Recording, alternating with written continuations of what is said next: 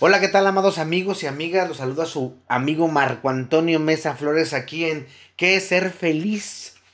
Quise empezar el año con un podcast que les invite a romper paradigmas, patrones y prejuicios. Porque a veces romperse no es malo. Lo bueno y malo es algo más social que propio. Muchos por miedo a no pertenecer al grupo se unen a lo malo del grupo y los fanáticos hasta persiguen a aquellos que no piensan como ellos. Pero romperse puede ser una experiencia liberadora, aunque dolorosa, porque no estamos acostumbrados a salir de lo que podemos manejar. Es decir, salir de la zona de confort, de la zona de tranquilidad, de nuestra zona. El tema de hoy se, llama rompiendo el ser interno.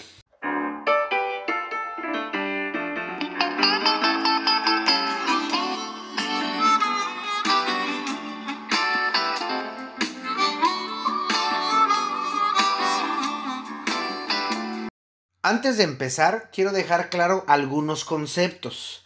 Paradigma es todo modelo que se debe seguir en determinadas situaciones.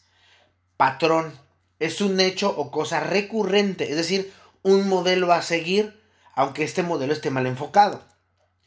Prejuicio es hacer un juicio previo a algo o alguien sin tener antecedentes o conocimientos de ese algo o alguien.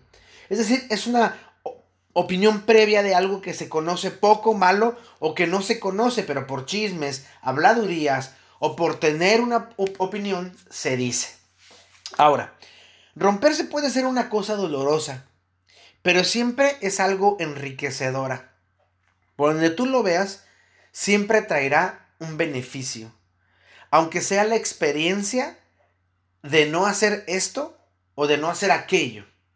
En Japón hay una técnica, o más bien es un arte llamado kintsugi, que es carpintería de de oro, de la cual hablaremos más adelante, con más detenimiento, pero es algo así como el arte de enaltecer las imperfecciones. Y es que aquí en Occidente, cuando estás roto, te ven como algo muy malo, muy doloroso, muy pinche pues. Y entonces evitamos hablar del tema, de llorarlo, de sacarlo, queriendo ignorar lo que está sucediendo y sonriendo cuando algo está mal. Es más, he leído de una persona que una persona es fuerte cuando su mundo está destrozado y ésta va por la vida sonriendo. Es una cosa muy aberrante. Camuflajeas el dolor la emoción, el sentimiento que tienes en ese momento por algo que no tienes y que quieres que los demás no vean, aunque esto te esté destruyendo la vida. Y es que así nos enseñamos a hacer y no queremos cambiarlo. Algunos por miedo, otros por pereza y los más porque ignoran que tienen un patrón adquirido, que es un arquetipo, que se volvió paradigma patrón o prejuicio. Y lo peor es que lo siguen manteniendo y hasta enseñando porque creen que eso es lo correcto, pues todos lo hacen. Además, con la cultura en la que vivimos de lo desechable, las emociones como estas son tiradas debajo de la alfombra interna. Muchos las quieren esconder con diversión, fiestas, alcohol, sexo, drogas, etc sin saber que esto va a salir en algún momento. Y puede que salga de manera muy agresiva. Así es. A veces les quitamos la ruptura de nuestro ser con alguien que nada tiene que ver con esa ruptura. Pero creemos que eso es lo correcto. Añade a esto todo el marketing sobre debes estar bien, busca ser el número uno, no estés triste, ve al gimnasio, etcétera un sinfín de eslogans con ideas así o peor de estúpidas. Y todavía más, añade estas pequeñas ideas de la medicina este que dice que todo se arregla con una pastilla o con una operación. Y no nomás de la medicina, de la gente que, que está afuera, ¿no? Entonces, ¿qué hay? Hay antidepresivos, ansiolíticos, operaciones estéticas para mejorar la imagen, aunque por dentro estés hecho garras, aunque por dentro estés destruido, tú te pones una bonita nariz, unas bonitas tetas, unas buenas nalgas, este, te haces la lipo, te, no sé, te pones algo en el estómago porque quieres algo estético, aunque realmente por dentro estés hecho una gran mierda. Y si le seguimos añadiendo con tanto grupo de coaching, muchos de ellos coercitivos, es decir, que usan el miedo, la fuerza para manipular a los otros, como las iglesias también, que hablan del infierno y el diablo a cambio de diezmos, y entonces si tú das diezmo te dan el cielo o a Dios, y no te va a ir mal, y si te va mal es porque te faltó fe a ti. Y podemos seguirle con un sinfín de coaches de vida, que son un asco de personas, simplemente por engañar a los demás con sus discursos que ni viven, pero si los dicen. Es más, le decía a una de ellas, ¿cómo puede decir sin sentir nada, decirle a la gente, decirle a las mujeres que una buena dieta y horas de gimnasio les van a ayudar? Mejor pásales el número de tu cirujano plástico. Te fue más efectivo. Y es que no digo que esté mal lo que dijo. Digo que use la incongruencia para ganar dinero. Que usen el miedo para ganar dinero. Y algunos posiblemente digan, es que te da envidia. Porque ella sí puede hacerlo y tú no. Neta. ¿A poco creen que no puedo hacerlo? Decía un amigo, ¿por qué no pones tu propia iglesia? Yo tenía mi propia iglesia, soy ministro, pero no cobraba ni un centavo y la gente puede decirlo. Ni un centavo como ministro. Me comentó un personaje un día en la escuela. Es que tienes envidia porque ellos pueden hacerlo y tú no. Y le dije, qué poco me conoces. Pero es obvio. La gente cree que hacer crítica es malo y es mejor callarse, más por cobardía que por otra cosa.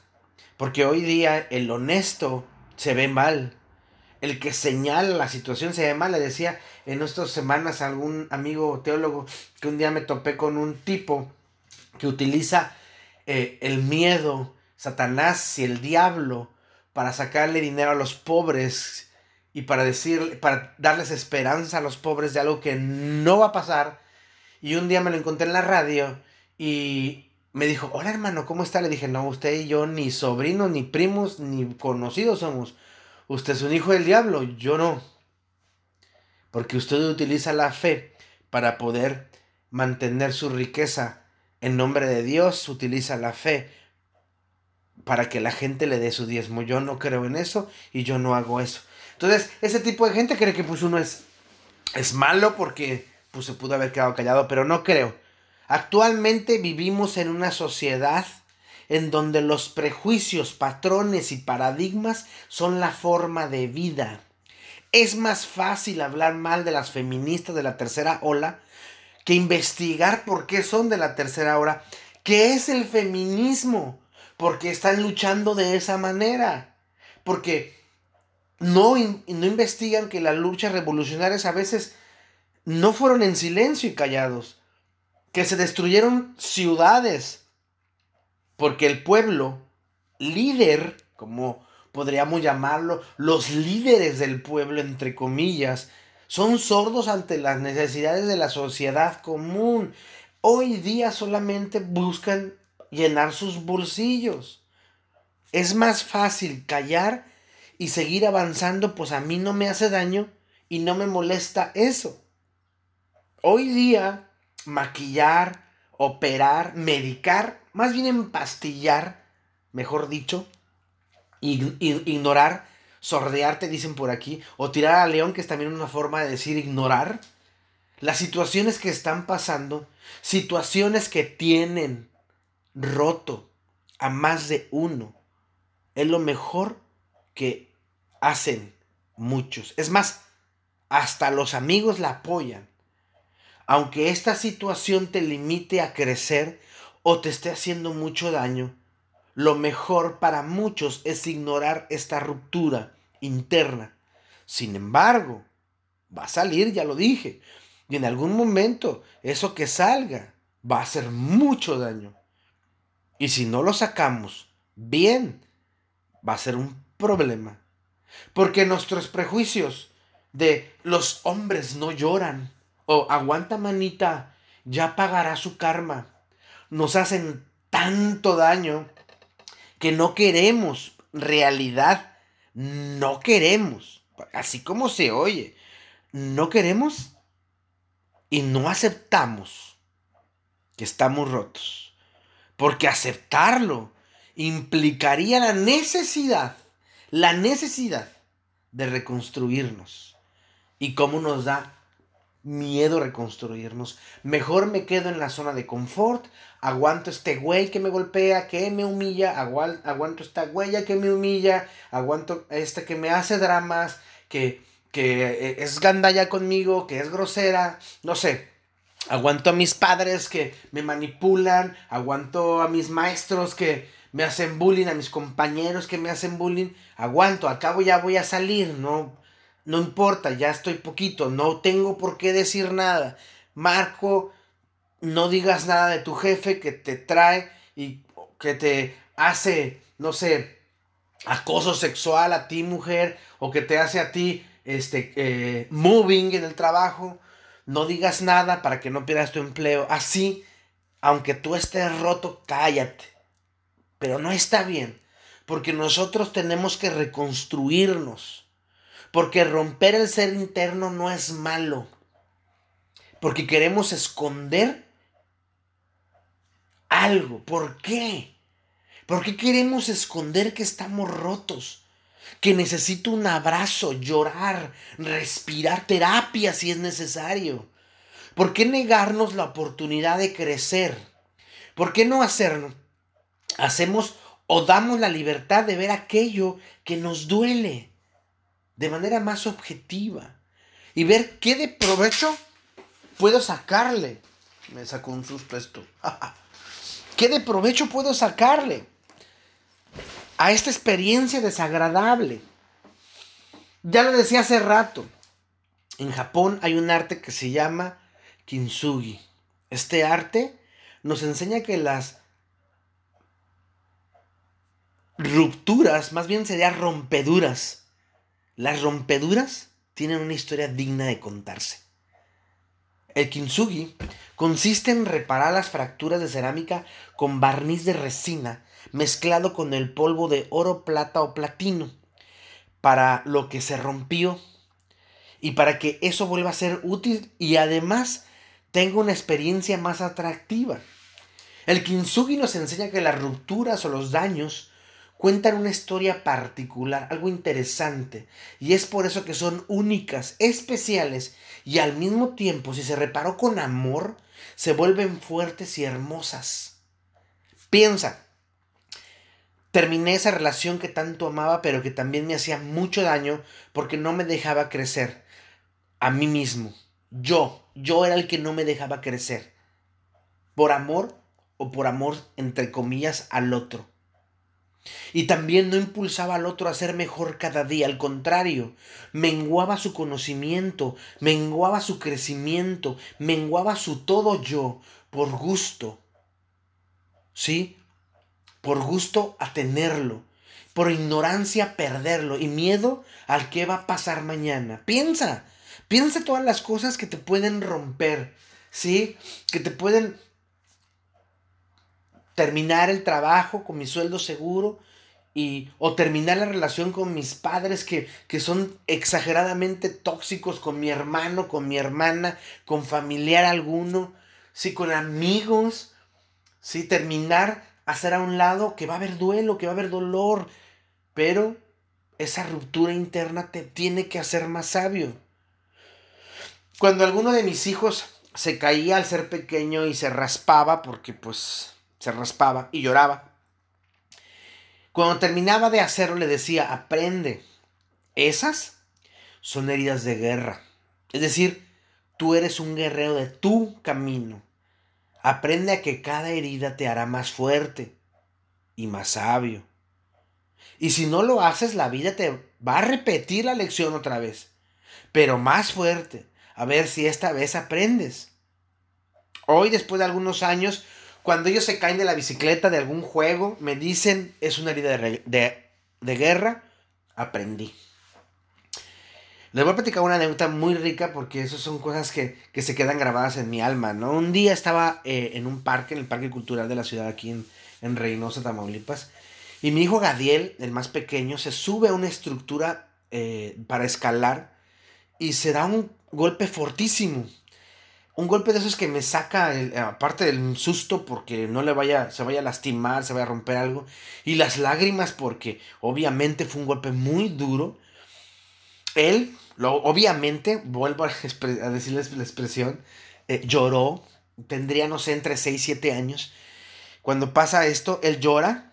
Pero cuando llora se levanta y me dice, herida de guerra, pa. Papi, herida de guerra, papi. Y se vuelve a subir. Y esta vez supo dónde pisar, cómo pisar y cómo bajar. Sí, porque porque a veces se nos olvida, ¿no? Sí, se nos olvida eh, las cosas que estamos viviendo. Y él supo cómo hacerlo. Y cuando él baja, cuando él baja, me dice, aprendí. Esas anécdotas, como decía hace rato, hace un momento, se guardan en el alma porque uno aprende cada día. El estar roto no quiere decir que me pondré igual. Un divorcio es una ruptura interna. La pérdida de la persona amada es una ruptura interna. El que seas corrido de tu trabajo es una ruptura interna. El terminar una relación, la que sea erótica, filial, estorgé, es una ruptura interna. Pegarte no te hará la misma persona.